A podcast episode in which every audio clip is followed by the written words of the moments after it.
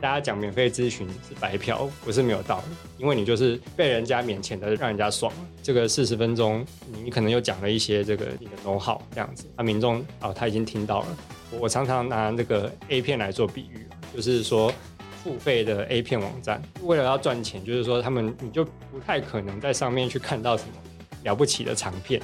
就是说。如果一个网站它的什么预告片都十几分钟，然后那个精华都给你剪上去了，你是百分之一百是不可能花钱在这个网站上。所以你要怎么样让你的免费试吃品成为这种诱惑，让人家愿意来？绝对不是你去开放让人家看一两部长片，而是你要去把几个预告片很对，而且你要不让他爽，不让他没有办法，他没有办法爽，他没有办法高。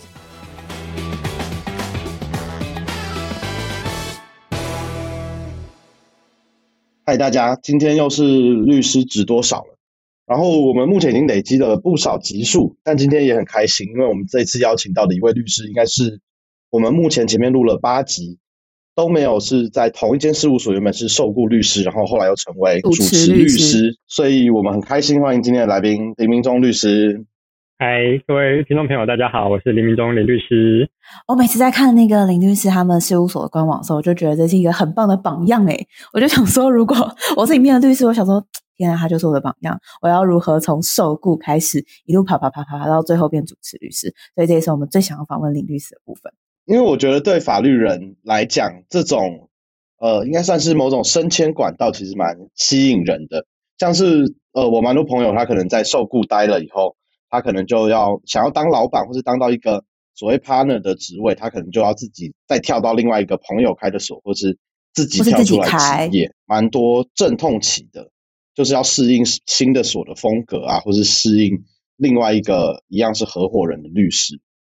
另外一个，我觉得可能是因为毕竟台湾的事务所都还是比较小型的，所以可能你说一个事务所就六个人，那你要怎么升迁？就我觉得升迁制度的规划啊、思考啊，我觉得这些可能都比较适用在比较大人比较多的时候。其实老说才有建立这些呃流程的必要性，所以我觉得的确小所比较困难啊，所以大家大部分都会是自己出来开。我觉得这可能也是现在台湾的事务所目前的状况。但我觉得，如果在大所的话，的确这些升迁的制度，我觉得都会蛮吸引人的，或者这也是大家会比较想要去中型所、大型所，然后看自己未来是不是可以真的像加入一间公司一样，然后可以逐步的往上爬。所以第一个问题，我觉得就会很想问一下林律师，就是我知道林律师的经验应该是，不管是从实习啊到受雇到现在在同一个事务所里面待了蛮多年，然后有不同身份上的变换，对我来讲是一个。呃，我们理解传统律师蛮完整的经历，所以想请林律师先跟我们分享一下你在成为主持律师之前的一些相关经验。实习，我实习是在一间蛮特别的事务所，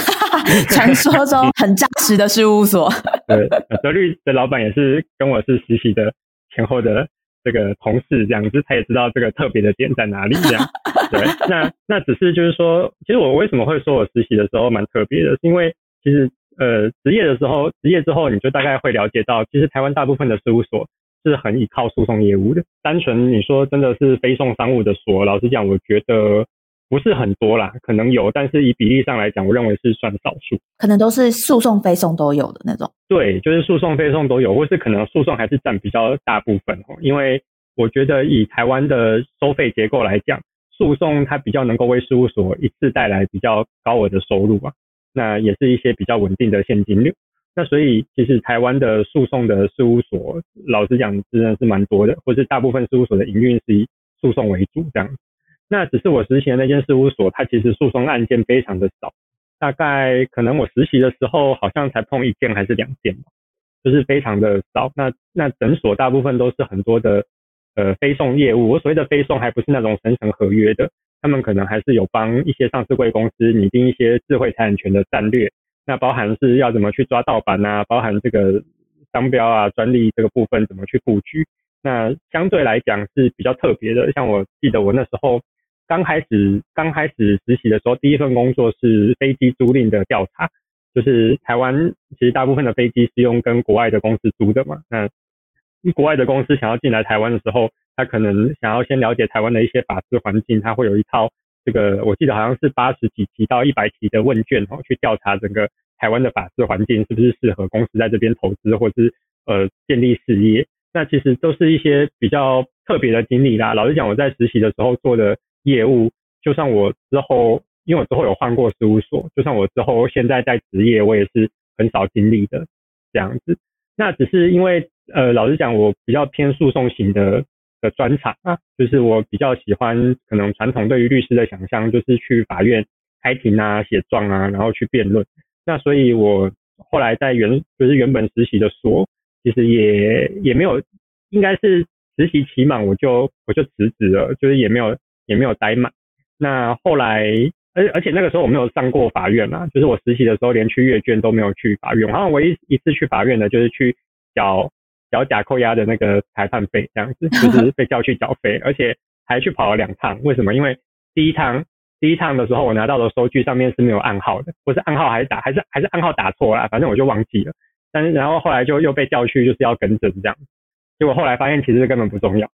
就是那个那个有收到钱就好，对啊，那。所以，呃，我当时是用一个，就是当时也是诉讼的一片白纸哦，就是那个时候要去投履历，其实是蛮辛苦的。像我那个时候的履历去投择律，一定是不会上，因为择律现在要求太严格了。怎么可能？大家误会一场，误会一场。投律庭也不会上啊，就是可能投很多大所都都不会上，因为其实老实讲，真的是没有什么相关的诉讼的经验。那实习的时候。呃，也也写没多少状啊，其实也没写过几次状，法律意见书也写的比较少，而且我记得那时候很大一部分都是在研究中国大陆的法律，反而台湾的法律也没有，也也也没有特别的，就是说专精哪一块。那所以当时在在实习结束之后要去找事务所，其实是找的呃蛮辛苦的。我记得那时候投了好多的履历，然后呃大家都没有回应啊。当然很多很多的理由是说，因为我当时还没有当兵。因为我要当兵要当一年了，那所以很多事务所觉得说，啊你这个你大概做一两年你就要离职了，那通常都不会考虑当，就是考虑聘为受雇这样。那我后来是找到一间就是算是我记得是在西门町啊，在开封街的一间小型的事务所，那全所只有我跟老板两位律师，那剩下的就是这个法务助理还有秘书这样。那在那间事务所，其实我学习到很多，因为老板是非常资深的诉讼律师，然后民国七十几年就开始执业了。那因为其实老板也年纪也比较大了，所以他很多的案件都是，呃，可能第一第一次、第二次指导过我之后，他可能后面就放我自己去跑。所以我当时其实自己处理了蛮多的案件。我印象非常深刻的是，我记得我那个时候，因为我们现在有团体协约法，那时候要。要代表资方去跟劳工做团体协商。那当时劳劳方请的律师是这个台北市前法规会主委叶庆元叶律师，就是那种很很大咖的律师这样子。而且没想到他是劳方的这样子。对，啊啊，结果资方的就变成是呃，原本是我老板跟我一起去，但我后后面我老板都不想去，他就他就叫我自己一个人去这样子。那所以而且因为团体协约通常一个月两个月就要一次，所以那时候其实也累积了非常多的。就是其实也累，那时候也累积了很多开会啊、协商、谈判的经验，所以就是我刚开始，其实在前面的事务所练的基本功还还蛮多的这样子，对。哎，我有一个想提问，就是呃，回到刚刚，就是呃，律师有提到说，就是实习的时候，那时候因为实习所都是一个非都是呃非讼居多，然后案件也都是那种非常厉害的那种，就是即便到现在你变成一个很资深的律师，然后主持律师，但现在也比较少遇到那种类似的案件。那我想问你，当初在选择实习的时候，为什么会是因为特别喜欢非讼吗？所以选了这间所？然后，但是的确碰碰之后，觉得呃，飞送可能没有那么喜欢你，还是比较喜欢辩论啊，在法院 输赢的感觉，所以后来才想要转到诉讼。还是当初是怎么做这个决定的？因为的确，我觉得在转换的时候，的确呃，就就会像你刚刚说的，我觉得，然后说，我觉得兵役问题应该是百分之九十啦。那个林律师太客气了，我觉得，因为毕竟一如果你受雇两年，然后一年要去当兵，那那案件可能要交接，对小组来讲应该蛮困难的。对，所以一定是兵役问题啦，所以别担心。但我想回头过来问说，那当初决定要去那一间实习所实习的原因是，也想试试看飞送吗？还是有其他的考量？其实考量很简单呢，因为我当时没有任何的选择，就是我当时在投 履历的时候，那个我就有投三十封吧，三十封履历，然后只有回我有两封，然后一封还是说很感谢你的，很感谢你的投递，但是请你论文写完再来我们事务所。然后第二封就是。叫我去，就叫我去考试的那一间，因为那一间其实也不是那那间老师讲考试还蛮多的，他考中文案例题，然后又考英文翻译，然后还还考性向测验，就是他那个信箱测验好像测验一百题吧，就是会把你的这个人就是就是就是一些比较隐私的那个性格测验，我不知道泽律现在有这样测验吗？就是你们一百题信箱测验？没有没有，大家不要担心，就让人家觉得哎，这个好像有一点有一点隐私的那个那个测试这样子。那所以也也算是经过重重的考试吧。但是你说是不是因为对于背诵特别有兴趣？其实也不是诶，就是因为我那时候没有，因为那时候很害怕变成流浪律师。就是那时候民国一百零一年的时候，我们那时候录取九百多个人。那所以，所以后来就是我觉得，呃，就是很很怕，很怕那时候找不到实习啊。其实因为那时候新闻就一直在那边报啊，然后那时候就又在研究所念书，就觉得哎，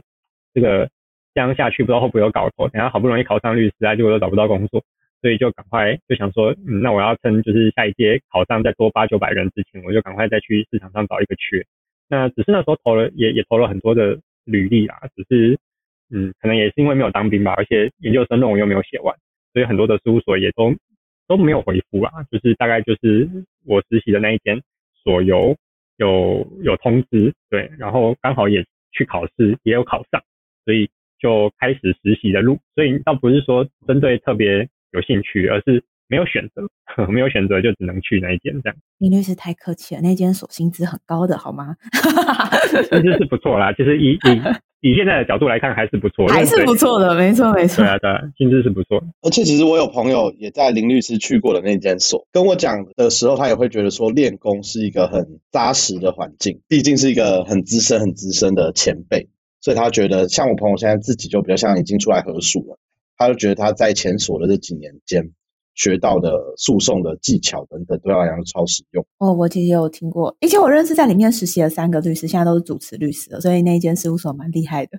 而且我我跟你讲，不只是主持律师，在那间事务所，当时我有一个同事，他后来就是不当律师了，他现在创业，而且他现在。创业的牌子还蛮大的，就是而且在那个星光三月有设柜这样。我们律师值多少可以做一个特辑？我发现哇，这样子我们已经访问出生自那间事务所的三位律师。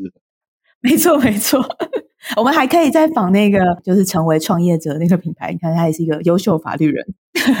那所以后来就到就之后第三家事务所就到了立勤吗？呃，我后来是因为要签当兵啊，就是当时要当兵，所以就从原本的事务所离职。那离职之后就去我我记得我是去高少家了，去高少家当当一年的替代役，那主要是当法官助理跟诉讼辅导科。那后来后来后来因为还是觉得说还是希望在台北发展，所以就当时有投了一些事务所。那其实我是觉得来立行有点像是一个意外。那为什么会说是一个意外？是因为当时我其实已经有。呃，有有录取了几件，因为我后来觉得你有一点工作经验之后，呃，像我第二次找受雇，就是我当兵那个时候找受雇的状况，其实就跟我第一次找受雇跟实习，对那个差很多。因为很多事务所，哎，看到你有一两年的这个工作经验，而且因为因为我当时处理很多诉讼案嘛，所以我就可以说，哎，你看我在那个法学资料检索系统里面，就确实有可能三十到四十件这样子。我都会去搜寻的，嗯，对。那一两年来 讲，他们就觉得说，哦，那你真的是有相关的经验啊。所以，呃，律师这种基底的律师还蛮多，事务所会会希望当受雇的，因为你不是一张白纸，可能来是可以成为集战力的。那所以当时我记得我我拿到的薪资待遇都不错，都大概七万多块，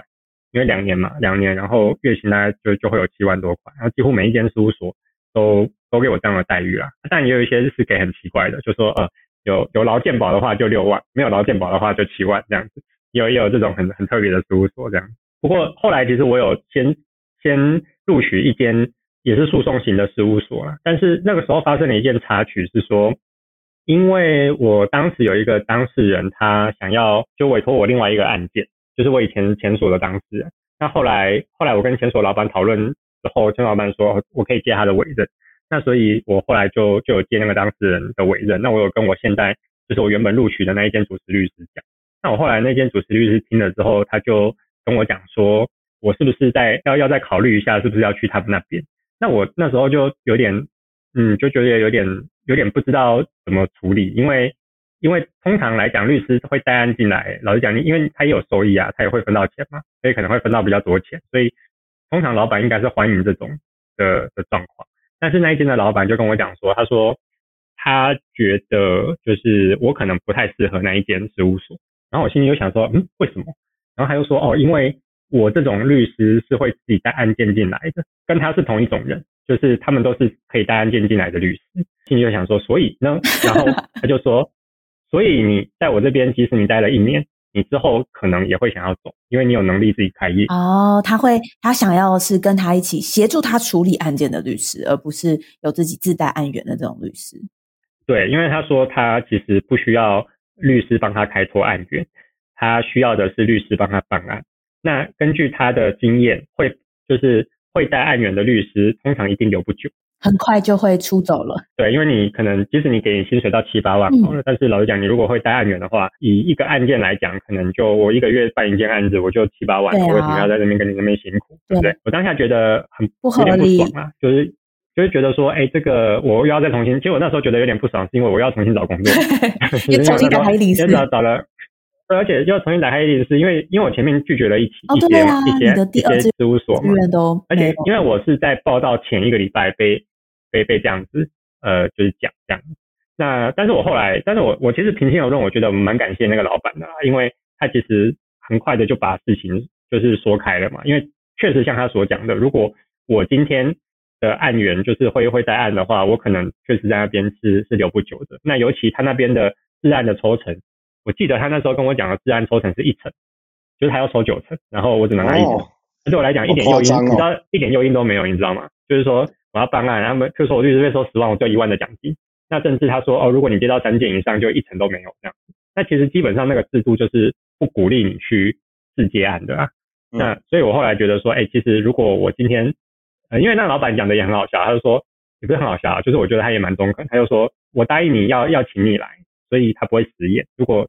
他我我还是想去，他也会录取我。但是但是我还要我考虑说这个你的未来职业发展。嗯，对，他就说你要自己想清楚，我们这边不是适合自己想要可以带案的律师来发展的地方。他可能担心，就可能譬如来三个月之后就就走了之类的，或者一年呐，或者我可能带了一年之后实在是太惨了，就是赚这这些钱太伤心了，亏掉那么多，对啊，太伤心了，所以。后来，而且因为对我来讲，我那时候也不是抱持着什么学功夫的态度啦。因为，譬如说我第一次受雇的时候，我就什么都白纸嘛，所以我就没有关系啊。那个，因为我第一次我第一间受雇，当时的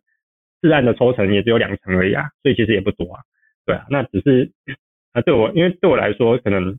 呃当时的重点是放在学东西啊。只是我第二次要找受雇的时候的重点，可能就也要考虑。除了学东西以外的面向嘛，所以我后来也没有去那一间，所以我后来又开始再重新再重新再打开一零四。只是打开一零四的时候，因为那时候呃，像立奇的所长哦，刘伟霆刘律师，他是我高中的学长，所以高中就认识了哦。啊，应该说他大我很多届啊，他大我十二届还是三届，但有这一层就是关系。对，但是因为我们辩论社都会，就是学学长都会回来看学弟啊，所以他其实也都也就知道。因为像我去实习的时候，还有特别去问他说，我去实习的那一间评价怎么样这样。那那他又说很雷，他又说很很很硬这样子。对啊，可是因为我们也不会特别去跟学长说，哎，这个我要实习了，所以你那边有没有缺？因为会觉得呃比较不好意思啊，而且会觉得说，如果学长其实没有想要用你，他也不好意思拒绝你，那也会造成人家麻烦，所以。所以我其实，在投履历的时候，我也没有考虑过立奇呢，因为我知道那个老板是是我认识的的学长，那我也觉得啊，如果我去那边，可能也会就是他不想用我，可能也就比较尴尬这样子。对，所以但是我后来开履历之后，是他自己来私讯我说，这个他们有一个呃，现在他有一个缺，因为他看我在找工作，问我是不是有有还要还要找这样子，那他就主动请我去面试。那面试当然就直接跟他聊，然后就就直接上了这样子。那所以其实这个中间也很快啊，就是说那个一零四也没有什么修改，就开了一零四之后，其实也有两三间来来问我要不要去面试。像我记得也有一些比较大型的事务所，像永然，永然也有问我说要不要去面试这样。对啊，所以就就其实第二次找受雇的时候都是蛮顺利的。那譬如说在立勤受雇了多久？是立勤也会有升迁的制度吗？因为我记得就是后来是变主任律师，然后后来就是又就是近年来才转变到主持律师。那我也想问，那譬如说在立勤的，因为因为立勤律师蛮多的嘛，那他是会怎么样才符合怎么样的资格才可以升迁，或是才可以一步一步往上？要怎么样才可以变成主任律师？要怎么样才可以变成合伙律师？其实我觉得，因为立勤，你要说它算是大所，我觉得它并不像我们像理律万国啊，或是北科那么有制度啊。以以目前的这个事务所升迁来讲，我觉得大家还是比较看重的是你带来的业务量。就是说，因为我觉得立勤有一个好处是，它跟我们前一个呃，就是就是比较一些比较多数的事务所，其实只需要受雇去办案不太一样。就是说，立勤其实蛮鼓励你自己发展自己的客户。就是至少至少我那时候主要的老板是刘刘伟霆刘律师啊，刘律师他其实算是比较鼓励说，哎，你你可以诶那个发展自己的客户这样子。那所以呃在立勤的话，我觉得我之所以可以升的比较快，主要也是因为我有自己，就是我后面有开始经营一些商会啦，或者是一些一些自己的行销啦，就是我会做一些一般单纯受雇不太会做的的活动，那所以会。建立一些人脉，所以我当时其实我在立勤的第二年，我就有一有就有有一点所内创业的想法，就是我我知道说我不太可能一直领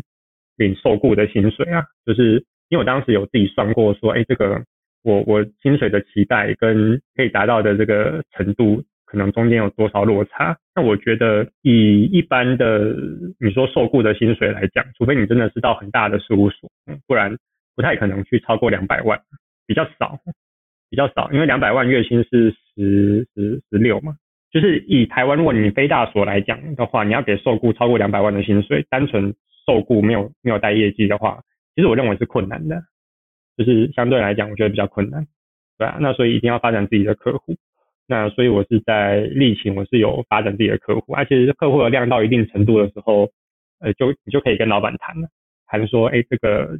那个是不是可以升迁啊？那或者是说，因为我们升迁之后，你会有头衔会比较好，跟客户去做沟通。那还有就是一些，当然你的福利啊，因为其实像我后来在立勤的，我受雇的后两年是不用打卡的，跟一般的受雇律师是不太一样。对啊，那些其实我觉得主要也是因为。呃，我后来有带带来自己的客户，这样。那我想问，就是刚刚你就是说那个所内创业比较像是，就是你就开始累积自己，就是还是受雇，但是就可能有点像是办办合属办合伙，就是先从实支开始，是这个意思嘛？对不对？就是开始自己不断的带更多的自自，然后累积更多的自结案。对啊，因为而且其实因为像我，我为什么会觉得说，如果你的事务所。其实是鼓励你发展自己客户的话，那倒不如考虑所内创业的形式。哦，主要是在前期的时候，那些杂事创业的成本不用对，不用你自己重新建立的。对对，这样的前期的成本是相对来讲比较低啦。当然，就是比如说你的租金不用付，啊，助理不用付，不用重新找地点，然后电话线、网络线，其他这些很多事情。对对对，这些离离扣扣的费用你都不用，你都有人帮你处理，而且重点是你还有底薪可以领。嗯。会比较有你还是会有原本受雇的薪水嘛，所以你不会对于有没有案件，像你如果刚刚出出去来讲，如果你都没有案子的话，你心里会慌，完全是从零开始。对啊，就是你你心里会慌，所以有时候你可能就被迫要接一些烂案啊，或者是缺价竞争还是怎么样的。但是如果你刚开始就是可能在受雇的时候就就有一些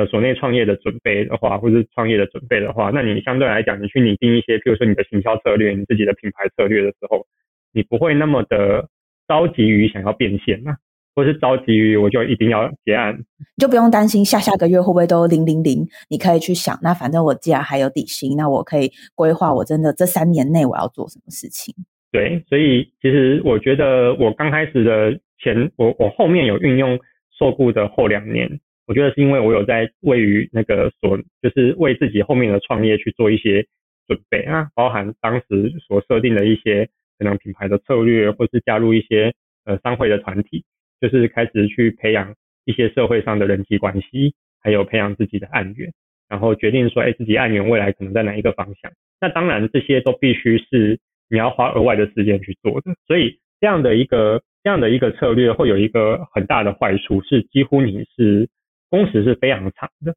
因为我们刚刚讲的那一些部分，你是需要时间。那那你本来受雇的呃负担就不轻松了嘛？那你后面还要再去呃发展自己的客户啦，去想一些呃一些带案的部分。那你带案真的带案进来之后，那些案子一定都是你做嘛？所以你的身上案子是不是一定会增加？所以老实讲，你这两年虽然你都没有什么成本啊，但是你其实成本就是你很多的呃时间会投入在工作上面这样。优秀总是等于辛苦。好的，那我想再问一个，就是那譬如说，像刚刚林律师分享的那些升迁制度，或者是可能鼓励，其实，在立勤还是会分不同的主持律师，他辖下下面的团队，大家会有不同的制度嘛，对不对？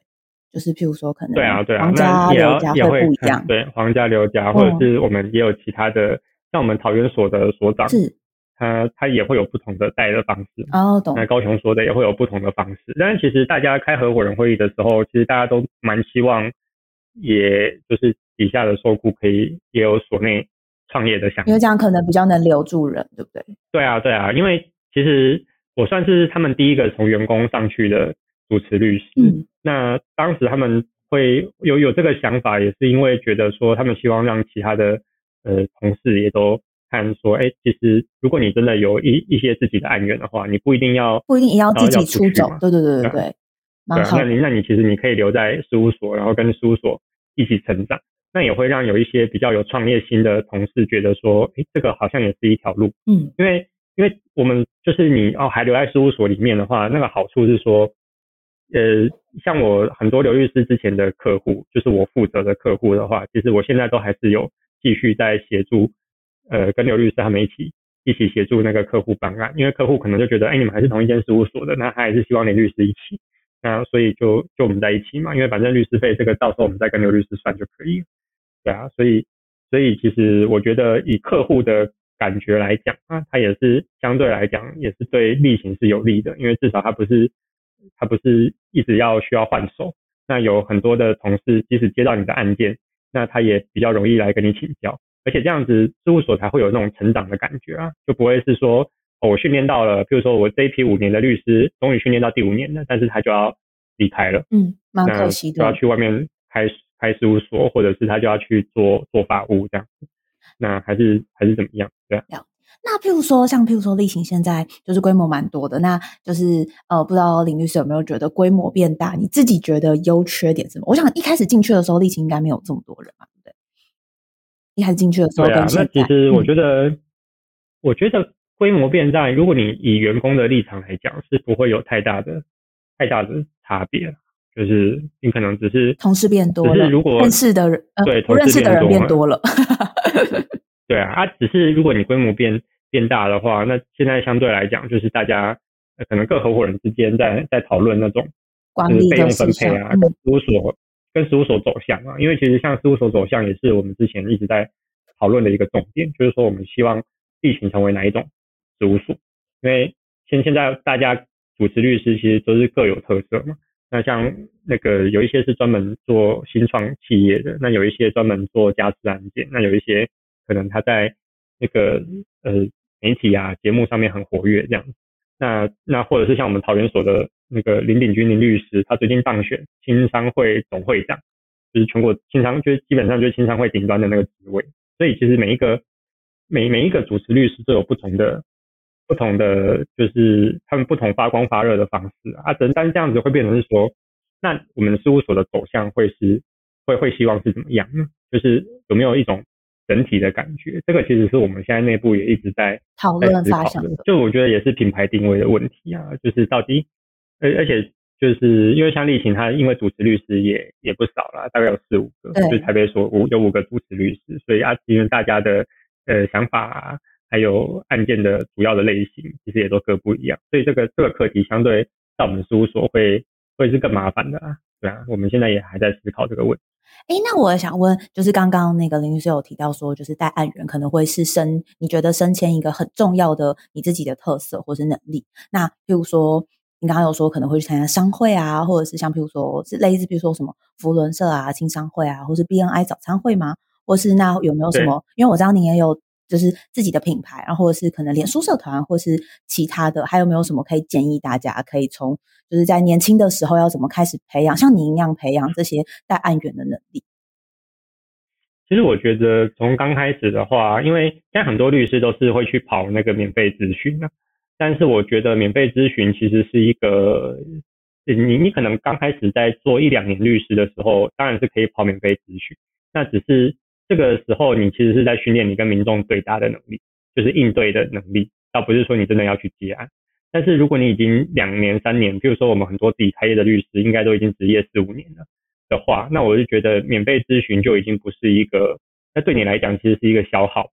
而且而且它其实会带案子啊，但是老实讲，它转换率一定非常低，那未来一定是越来越低的。那所以所以如果刚开始要培养自己案源的话，我会也会推荐是说，可能可以先从呃参加社团开始。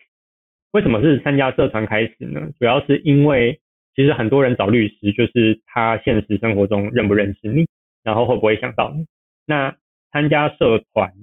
除了案源之外，它其实有助于培养你跟其他行业的人对话的能力。因为我们律师是一个同质性很高的产业，从考上之后，你到受雇的期间，你基本上不太会接触，不太会跟其他行业的人有私交啊。当然客户客户例外啊，但是其实大家的生活圈相对比较封闭一点。那所以你会对于外面的世界或是一些商业上的思维。比较比较欠缺。那参加商会，我觉得主要是先跟呃一些一些其他行业的人培养这对话或是交流的这个能力。那你让他们觉得不错的话，人家自然就会来来找你，有问题就会来找你啊。对，那这个时候你就会有基本的客户群。但是其实除了行业之外，另外一个就是你要怎么去透过网络打造自己的品牌。因为网络现在是很多当事人会选择律师的一个考量点之一。那那像我自己，我就是比较比较着重在不动产的领域去特别针对这个重点去做一些行销跟布局。那尤其因为我现在，因为我自己也有写非常多关于不动产法律的专栏，但是我这些文章其实不是写给法律系看的，我是写给民众看的。那我当时写这些文章的目的是因为。因为我知道我自己不会提供任何的免费咨询啊，因为老实讲，我不喜欢，我不喜欢免费，就是就是反正我不喜欢免费咨询。那但是我觉得说，其实因为我们也不是什么特别特别有资历的律师啊，就是在刚开始的时候，你没有什么资历，职业年资尚浅，那你刚开始就跟民众说，哎，六千块，哎，五千块，那人家一定不会理你嘛，对不对？那所以这个时候你一定要让他有一些基本的。基本的这个收获，他才有可能后续会甘愿付你钱。所以我想到的方式就是，我写一些他们常用遇到的问题，然后我可能会给他们初步几个建议的的文章，而且我写的让他们看得懂，而不是因为其实网络上有非常多律师的文章的方式是，我称为叫自爽型文章啊。什么叫自爽型文章呢？法律人看得懂的，但是对对，就是他会贴了很多实务见解，嗯，然后对，然后就。对他就是贴实物见解，然后就是就是整个论理就是很很法律，OK，他专业度当然没有问题，可是老实讲，这个民众一看，他也看完也不知道怎么解决问题，而且甚至是他可能会截取你判决中的某一段，就觉得就是这个样。对，那这个相对来讲，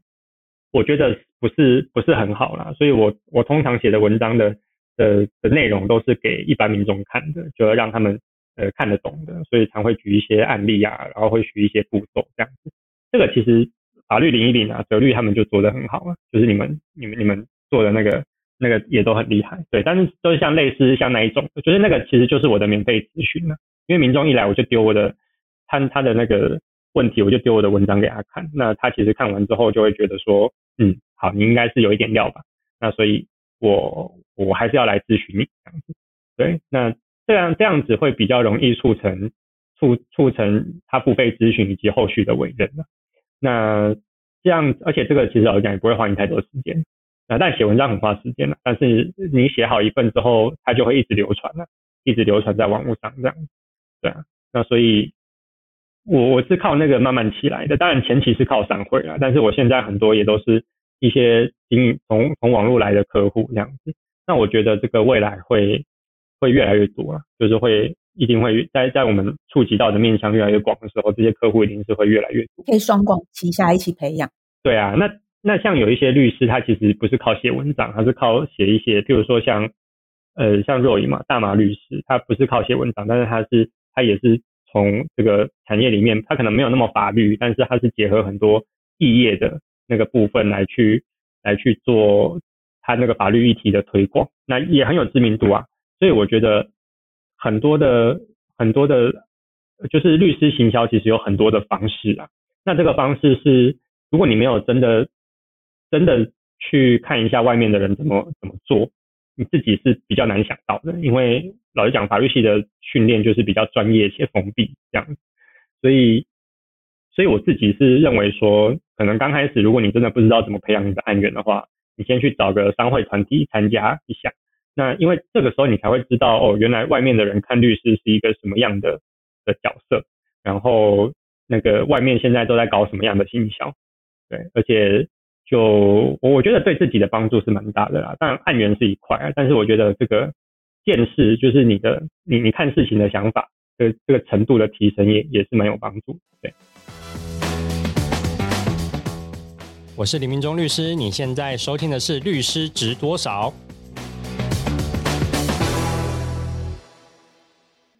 好，那我们刚刚在节目前面其实有聊到，就林律师有提到某个特定领域。然后，其实我们在 Facebook 的粉丝专业上也看到，林律师其实是以不动产法律专业做了相关非常多的类似案件。那想请问一下林律师，就为什么当初会选择这个领域，也就是不动产的法律这一块？第一个部分当然是因为蛮有兴趣的，但是第二个部分以商业评估来讲，其实就是含金量的问题啊。不动产的案件通常是民众一辈子买的少数几个高单价的商品，因为它很高单价，所以即使它涉及到的这个价金的趴数很小，或者是它涉及到的这个财产的争议不大，那老实讲也是。数十万、上百万的问题，那甚至更不要说是有一些是，譬如说像财务还地啊之类的，分割共有物那些，其实后面都是钱嘛。对，所以相对一般的民事诉讼来说，遇到不动产的案件，民众我那时候推算了，民众应该是相对比较愿意花咨询费，是真的会感觉到。痛，就心里有一个，应该是说你去想，呃，以台北市的房子来说，台北市的房价现在你说一千多万，老实讲，那算是入门款。即使我们以一千八百万来说好了，以中介费一般的部分，大家知道中介费是几趴？呃，就是买二卖四，买二卖四的意思就是说，卖方原则上是要给四趴的中介费，买方原则上给两趴。嗯，那你看哦，一千八百万的一趴是多少钱？十八万，好多。十八万嘛，那两趴三十六万，嗯，对不对？一千八百万的房子在台北市不算什么厉害的房子吧？是不是？可是他的中介费就付到三十几万了，嗯，那你更不要说，如果是卖方的话，中介费可能七八十万，对不对？嗯那所以其实相对来讲，就是以专业服务费来讲，律师费来讲，通常都很少比中介费高。但是很多当事人当他买房子产生纠纷的时候，他的比较都是哦几十万、上百万的问题。那你去跟他收六七千块的咨询费，老实讲，他不会太抗拒。而且我目前遇到很多的当事人，其实都问了好几个律师，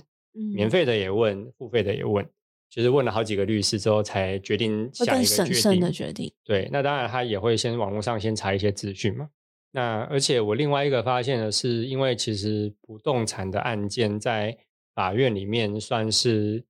呃不少见的案件了。但是，而且它的相对法律的技术性是，我认为是蛮高的。以譬如说，我最近接的一些案件，譬如说像停车场的争议，嗯，譬如说停车位的专有权的问题，还有就是停车位被重新划分，或是被占用，或是有一些人是因为法拍的问题买了持份，他想要去要回他原本他认为应该是附着在他持份上面的停车位。那其实这个部分，老实讲，连部分法院的见解都是变动都是蛮大的，对，所以以这些案件来说，相对它的技术性比较高的话，那我们看越多案件，一定是对我们自己的这个实力会增加蛮多的，嗯，对，而且其实以不动产的案件来说，它也不算是太小众的市场，对，他其实老实讲，业界已经蛮多律师在做不动产的案件了，这不是一个什么新兴领域。真正的新兴领域是那种，譬如说像虚拟货币。其实不动产的案件在清朝大清律例的时代，不动产的案件就是一个独立的专门类型，他们就是填土诉讼嘛。嗯，对啊，所以这个是人本来就全部都会发生的问题。对，所以我那时候才会想说，那我要选择这个领域来做耕耘。嗯，OK，那林律师，呃，因为不动产，我觉得大家第一个会想到，其实反而不是律师这个职业，很多人想到的会是地震师嘛。但其实工作上，他具体上负责的有蛮大的差异的。我自己的理解，就会地震师比较像处理在还没有发生争议前，例如过户啊、登记或是一些，像我知道蛮多土地买卖契约的时候，其实是地震师那边会直接出契约，或是一些不动产仲裁协会有一些范本。然后出来以后呢，然后再让地震师事务所去办理土地登记的问题。那我想请问，如果是不动产专业律师，还是都只处理到真的发生争议这一段吗？还是他跟地震师的工作具体上有什么样的差别？其实以地震师来讲，地震师蛮多都是在做土地登记的，因为其实台湾的土地登记的的法规老蛮蛮多的啊。那还有一些就是比较特别的，就是说一般的律师比较少做的，比如说像是呃日据时代的继承，或是无人继承土地、无人继承的财产，或是有一些地震师他专门处理这个祭祀工业或是神明会的一些问题。那这些地震师的专业，通常就是在他们对于土地的登记，还有跟地震机关相对来讲是蛮熟悉的，因为常常在打交道。那他们又在地方经营很久，所以其实就知道那边的一些地缘的关系，还有一些呃人脉网络这样子。那以律师来讲，因为呃我自己的感觉啊，就是说，因为一个律师能做的事情其实很多，就是地震师他可能就是只能负责土地登记，所以他那一块就会做的比较深入。那他就是日常生活也都是在接触这些事情。但是如果你是一个律师的话，你可能一下子接触婚姻啊，一下子接触这个契约纠纷啊，一下子接触公司啊，一下子接触毒品，一下子接触诈欺，这样子很难去像地震师这样子一直在经营在一个单一的领域里面。不过，因为地震师跟律师在土地部分最大的差别是说。我律师掌握法院见解的的能力是高很多的。这个，因为律师对于法条的熟悉度跟这个判决、法院新政判决的掌握度，其实是高于地震师。我认为是蛮多的啦，尤其是在对主管机关函释的解释，因为地震师比较偏向是，反正我主管机关规定的这个函释，那就是这样，照着做。对，就是就是照着做，或者是就说啊，这个可以做，这个不能做，这样子。但是律师比较会想办法说，哎，那我们是有没有办法去透过一些过去可能的法院见解，然后一些主管机关函释的精神，去看看能不能够申请做一个新的东西这样子。不过因为地震室的收费门槛比较低啊，就是大家会觉得地震室比较好好亲近，那律师好像一个小时就要收个六七千块，就是很花钱。那所以他们很多的土地的问题就是会找地震室，但是有的时候。因为地震是就是会，他会帮你做，但是可能地震是对于土地或者说相对不动产的法令我举一个例子，就是像我之前有当事人，他是因为我们都市更新有好几个阶段嘛，他就是在这个被划定更新范围啊，白话文来讲就是说你家被划入该更新的领域啊，那后续就会有建商来找你谈。那他们在被划定更新范围的时候，其实他们就接到政府的通知。那他们就先去找地震室，啊，地震室跟他讲说，那你就回一个函，说你不愿意更新这样子，所以地震室就帮他写了一个函，就回给这个政府。但是他们回了函之后，想说啊，我已经回了，所以我后续我就都不用做什么了。结果，因为我们讲回函就只是你表示意思嘛，但是你划定更新范围，你有法定的救济程序该走啊。你该去申请异议啊，不，你该去呃法定的救济或异议也要去做什么的。可是其实这个回函没有什么法律上的意义。呃，但是地震室其实对于整个都市更新的法令，他没有那么熟悉，所以这件事情后面一直到呃核定权利变换的价值的时候，才知道说哦，那他要去对这个处分来打行政诉讼。但那个时候相对来讲就比较晚了，或者是我们有时候遇到一些代书写的一些书状。的时候就会觉得他们对于法令的掌握度没有律师那么高了，但是地震是在土地登记的法令确实是比律师厉害很多，就是在呃我的不动产的持份啊，就是你的藤本上面该怎么登记，然后还有一些无人继承的案件啊，我们实物上面该怎么处理，要去找哪一些人，需要哪一些材料，地震机关才会给登记给过。这件事情，地震室是比律师强。对，但是就我们一般不动产的法律处理来讲，呃，我认为律师相对的优势还是比较大一点。那我们刚刚问完专门技术方面，我也想要问问看林律师，就是为什么宣传，不管是律师品牌或者你个人品牌上面，是选择还是用粉丝专业搭配网站的这个模式来做？因为好像没有其他的管道，就是你的粉专也要考虑到受众的问题。像我有看到有一些律师同道的粉砖是主打经营权。还是什么跨国并购，嗯，就是一些很高大上的专业。可是他们没有想到的是，你的 TA 是不会对出现在网络上的。要并购的人不会看粉砖挑标的，没错。哦，对，或者是你真的是在做这种跨国并购啦，或者是 MMA 啦，或者是银行法令的，或者是这个经营权争夺的。老实讲，他们几乎也不会看脸书啦。嗯，所以你的 TA 基本上设定就是错的，就是只有自爽的功能，就是啊，我都做很多高大上的高大上的这个业务，呃，你都做一些什么婚姻啊、车祸啊、毒品啊，但但是我认为就是 TA 是很重要的。那譬如说我们有一些新兴的影音软体，譬如说 TikTok 嘛，嗯，那还有一些 IG 啊，那什么，但是我是觉得说这些都是可以经营的。只是可能你要去想说，那用这些的人是是几岁了？有不动产吗？你的，然后你的领域是不是适合在这个平台上曝光？因为像脸书，它就是一个非常传统的领域啊，因为用的人也现在年龄层也多了，也大了嘛。那像 IG 本身，它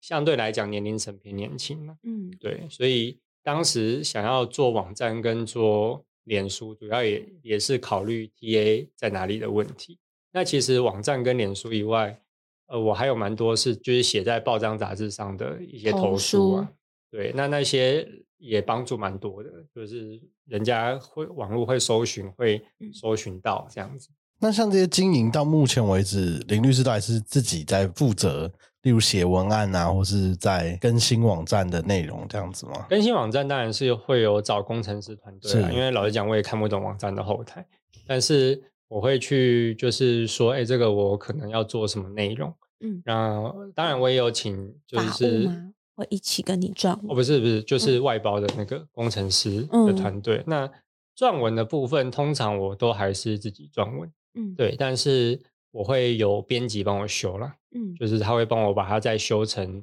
比较平易近人的版本。对，因为其实很多的很多律师写文章都有一个毛病，就是 太专业了。呃，应该说这种这种专业的文章是非常能够显现出他们的专业程度的，但是民众是看不懂。嗯，对。那大家既然看不懂的话，那你的文章如果是为了要吸引客户，那就只剩下自爽的功能，效益就出不来。对，就是因为有一些人他会贴一大堆的判决，但是其实客户根本看不懂到底在干嘛。你贴一大堆的判决，也不可能会有报章杂志愿意把这个登在自己的网站上，因为根本不会有流量。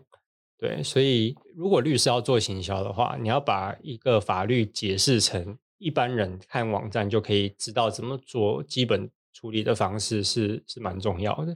我认为台湾还是没有做到这一点，在很多律师的发布文章里面这样子。当然有一些事务所已经开始有做到了，那几乎成为垄断的局面这样子。对，但是就 对，但是其实大部分的事务所是是没有是没有做到的。因为我觉得以呃像我们法白的经验，其实我们跟事务所写东西就完全不一样。嗯，但是我们会发现很多民众来找我们想要看的东西，其实就有点像林律师粉砖上面写的，就他会需要他有一个实力吧，对不对？真的是你先告诉他这个问题，他应该要怎么思考或者要怎么想，他才有办法去建立那个他对律师的信任感。但我们也都会是很多呃，就我们也认识很多律师嘛，很多人也都会问说啊，哎，那你们粉砖？做的不错，或者你们也会用 TikTok 做的不错，那他也要想来弄。那我们大大概八成都是劝他冷静，冷静，比较不要做这些。因为其实呃，真的很多律师，我觉得如果你的粉砖是在行销你个人的一些休闲娱乐，我觉得这个都 OK，因为你是个人形象会有一些加分啦。但如果是你要直接导流到案源的话，就像是刚刚林律师说的那个受众，我觉得他还是很要先想那个你的目标。就像 TikTok 上面都是国中生，然后你跟他讲不动产，看起来也超怪的。我觉得讲刑法比较实在一点。对，像是我觉得有一些知名的所，他看起来就是做一些年轻人很常做的刑案，他的 IG 做的我觉得就很有趣，因为他可能就是他的受众就是会在上面找法律知识，所以我觉得在特定领域再搭配 TA 的受众，其实才真的这个时代法律人想要做行销的一个考量点了。不然，其实像刚刚林律师其实也有提到，就是需要有工程师啊，对啊，他自己也要撰文，而且还要撰文，网站的维护，对，更让人家新，看得懂这些东西，其实都是很多还要让人家看得到。事务所的成本。所以，如果是今天不管是大大小小的事务所要经营的话，如果没有呃真的具体抓出自己的受众跟方向的话，那不如把这 这笔钱省下来。对啊、而且那个网络文章其实对我还有一个功能，就是因为我是不做任何免费咨询的。嗯，因为像现在有一些律师说什么前十分钟免费，免费前十的二十分钟免费，那但是我是不做这些事情，就是你来找我讲话什么的，一定就是要付费，不然我不会跟你讲话。嗯，应该是说啦，我们的知名度没有到全国知名，就是那种比如说像谢振武那种大律师，媒体形象非常非常高的这个律师这样子。那那种律师，你说我我讲话要钱，那这样大家当然 OK 嘛。可是，比如说像我们如果就讲说一开始就说哦我讲话要钱，那可能很多的案子会被拒绝掉。所以这时候我的替代做法是，你的部分我给你看我的文章，嗯。因为其实我那些文章不是乱写的啦，就是我那些都是说哦，因为我真的遇到很多这种的疑问，那这种疑问其实网络上也都没有一个很好的文章，我就把它写成片，那这样嗯子民众来看到他就可会以先做做功课，了解。对他就是去做过功课了解嗯，那他们看到这些文章，他们也会觉得哦，这个律师就是有一定的专业了。所以如果他们的问题文章就解决，就是他们也不可能来咨询，那也不要浪费你的时间。嗯那如果他们的问题文章不能解决，那所以他们就比较会愿意付钱给你而。且我觉得那个文章的专业也会让他建立跟你的信赖感。对啊，那所以文章就是我的免费咨询了。嗯那当然就是说有一些有一些像我前阵子在研究农地套会的问题。所谓的套会的意思就是说我我的土地不能过度利用，所以我们的土地其实都是会有管制的，营地之间都是会有管制的。就是如果你的土地被人家套会了，被别人套会了上去，因为其他的土地有套回你的土地的话，你的土地是不能盖房子的。所以这时候可能要解除。像这种不是我们常见的争议，这种就不太会有文章。那像这种就是我的做法，就是说，如果是我有兴趣的，我就会借此研究一下。但是我研究完，我就会只会跟他讲一个方向，我就不会跟他讲很具体的事情，顶多就是讲一两个方向。然后就后面就跟他讲说，那你要来问，你就要付费咨询。但是对我来讲，就是说，哦，我已经学到了这个部分，对你来讲不是毫无意义的，因为你你会看到更多的东西。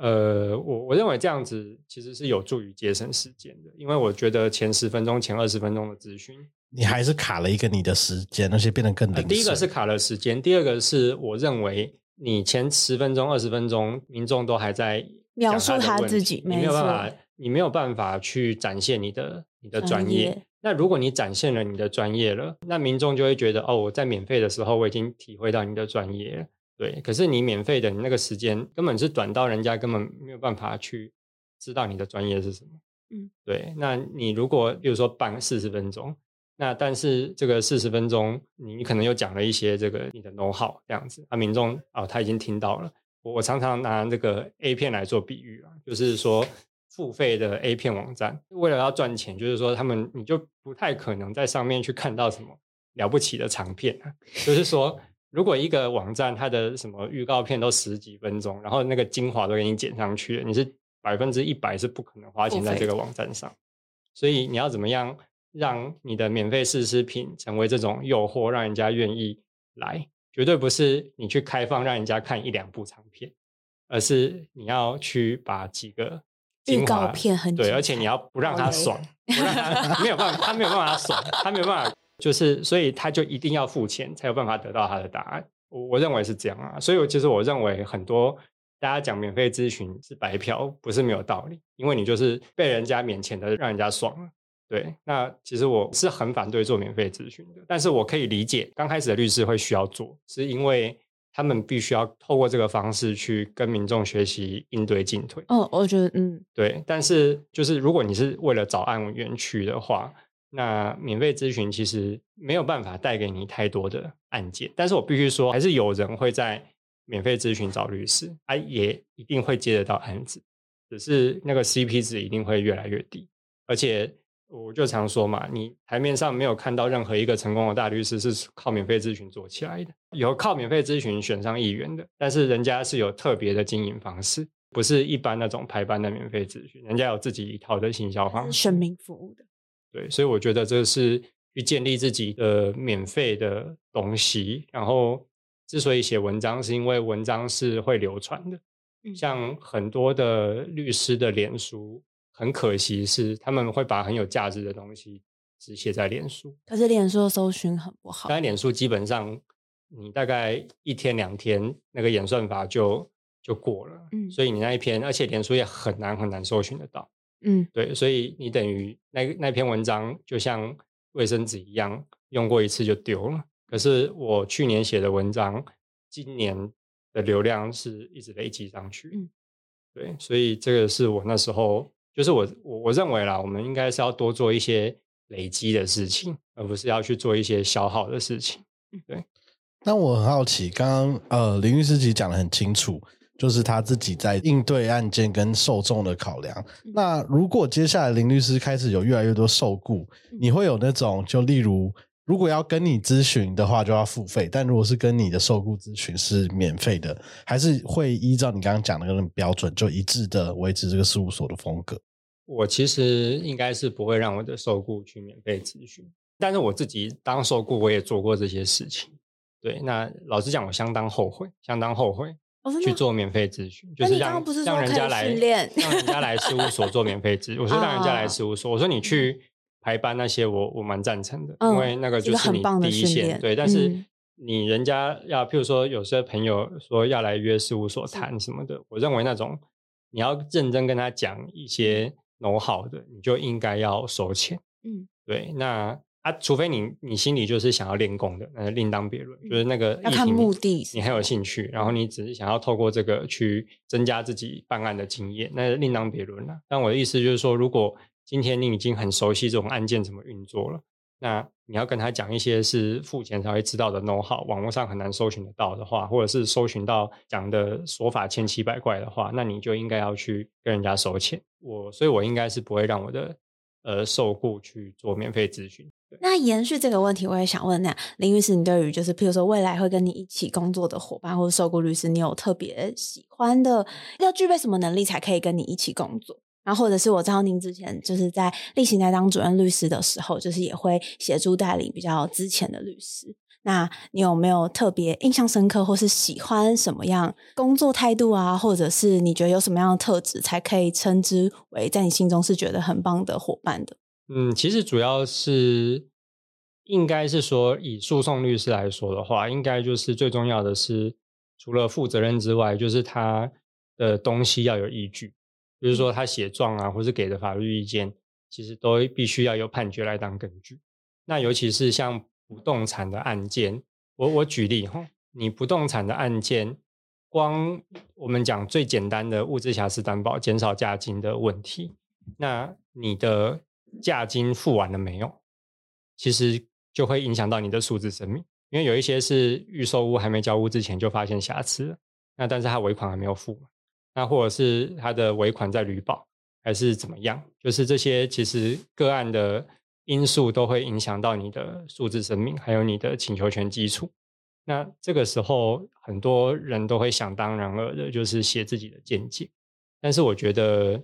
呃，其实受雇律师或者是诉讼律师一个很重要的的部分是，你要能够正确的找到法院的见解，然后去应用它。我觉得最好搭配的同事就是他写的状，他都是由法院判决当做是基础。就请不要用自己的法感，请用。对对对，因为 确实，因为大家考上律师都有一定的法感，嗯，所以其实都有一定的程度。但是有的时候，你的法感并不一定适合这个案件。其实我认为法院也是，其实也是看实务见解的地方。就是说我过去有没有前人这样判？因为法官他们，我之前在法院或者是我们一些司法官的朋友，其实他们在接到案子的时候也不知道怎么判嘛。那一定就是去问学长姐，或者是去参考过去有没有法院已经判过了啊，我可以抄啊，对不对？或者这也是他们绩效考核的一个关卡。对，那那我可以。那所以。我觉得你的重点是要有法院见解当依据啊，而且其实我一直强调一件事情，就是我们律师是要负责任的。那你给当事人的见解，你跟当事人收了那么贵的咨询费，那所以你给出的见解一定是要有依据的。那你这个依据的来源，最好的依据其实就是法院的判决。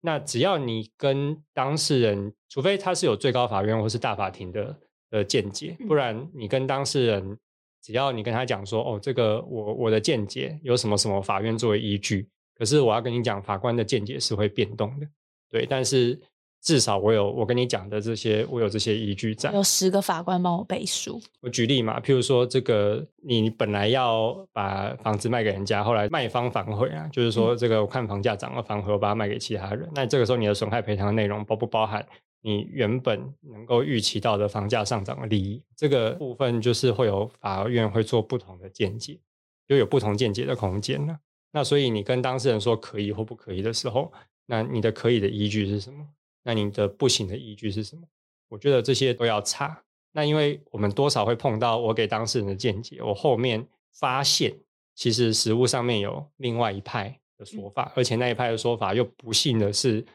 比较近期的法院的见解。那这个就是我没知识，所以我没有搜寻到这个部分。但是你给当事人见解，如果有基础的法院的意见的话，相对来讲，当事人。比较能够接受法院的见解是会变动的，嗯，对，那这也不是你就是自己瞎扯出来的见解，嗯，所以我认为有判决当依据是一个呃律师他对当事人等于负责的一个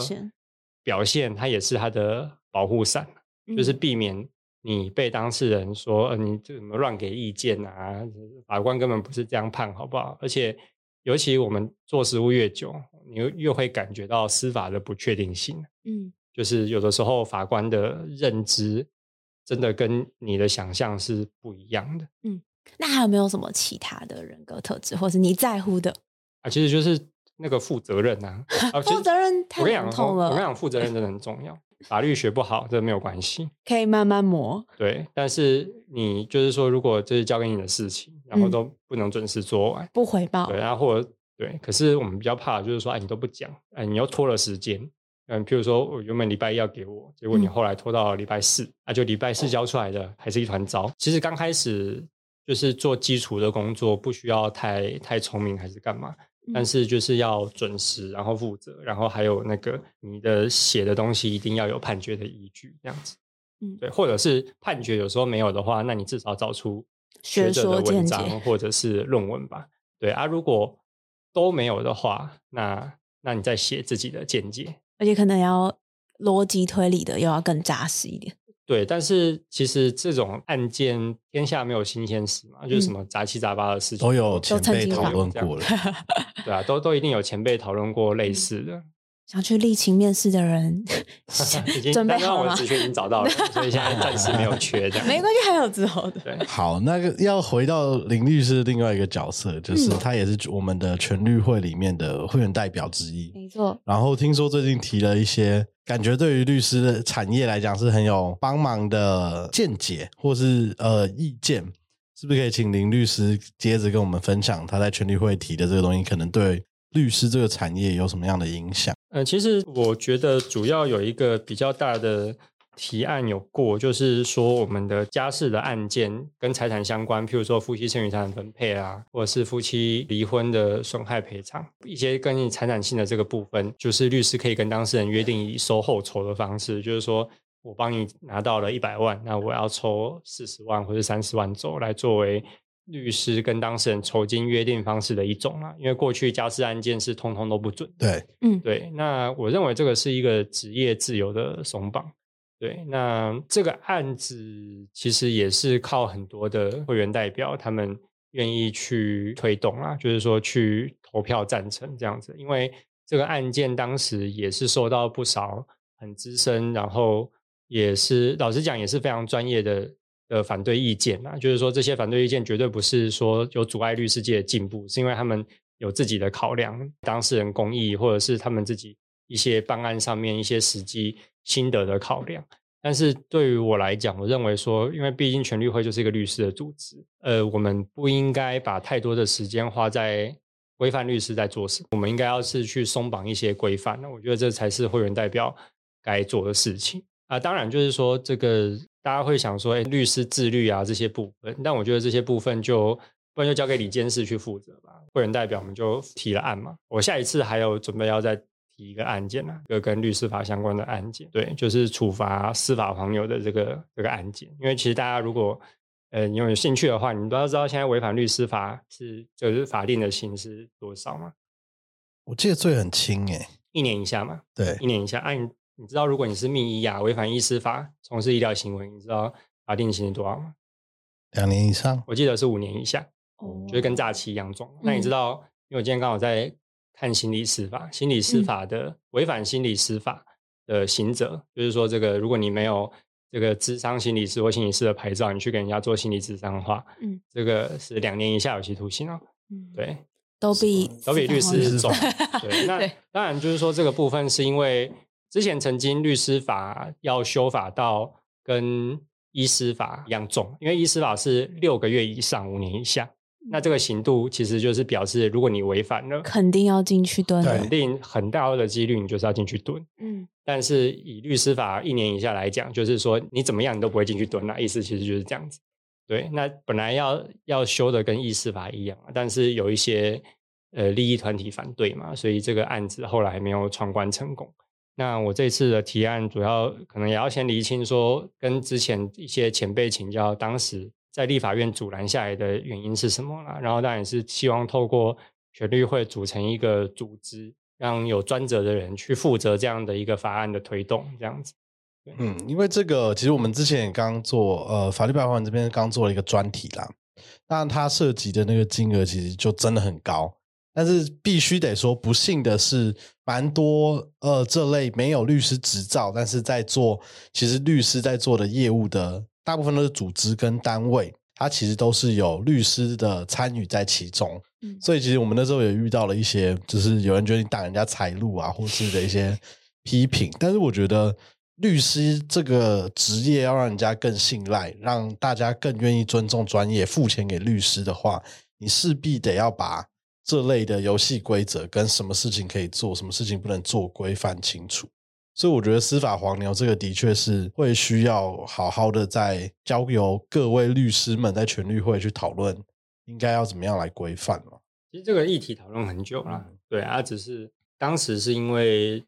好像有一些工会反对啊，所以没有成功这样子。对，但是也跟律师界对于这种外在团体的反对，还有就是其实到现在推动修法都没有一个统一的机构或是统一的人在做这件事情。也是很有关系啊，就是因为大家比较习惯独自作业，嗯，而且因为律师的职业形态，他天生是跟你的同道对抗，而且可能从念书的时候就开始自己独立作战。而且你看，我们职业诉讼不是你死就是我亡嘛，就是说不是你你赢就是我输这样子。但你看医生没有什么你赢我输的问题啊，可以一起会诊没有嘛，对不对？会计师也没有什么你赢我输的问题，所以相对我认为他们可能就。相对比较团结啦，就是说律师，因为他本身职业特性就是有一个互相对抗的机制啊，所以大家比较不容易呃合作在一起这样子。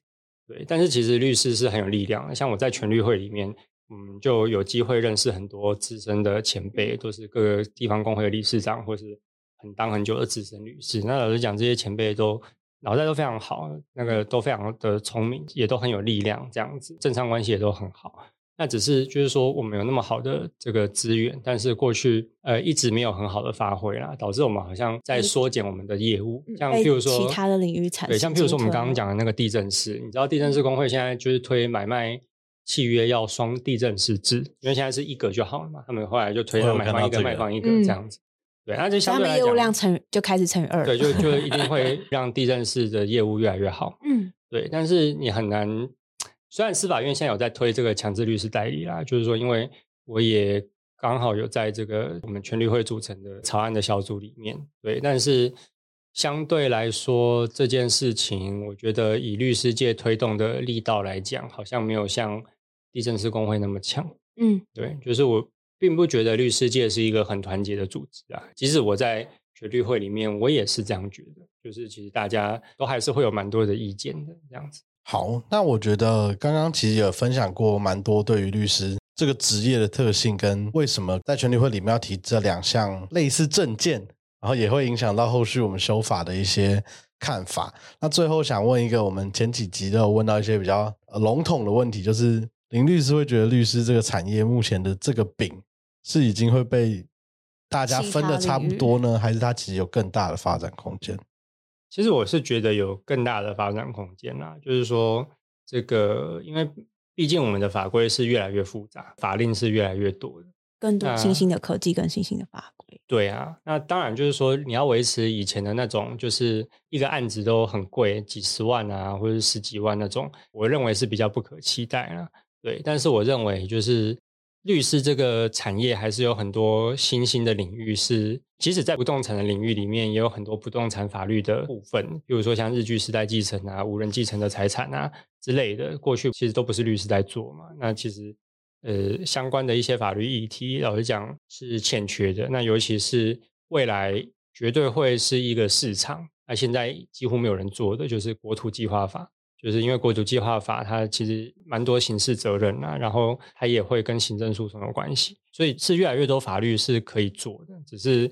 呃我们有没有去发现而已。对，那只是呃以法律产业来讲，我认为说这个产业需求会变多啦，但是因为台湾人口就是会下降，我记得好像看到一个统计，好像在二零五零年的时候，台湾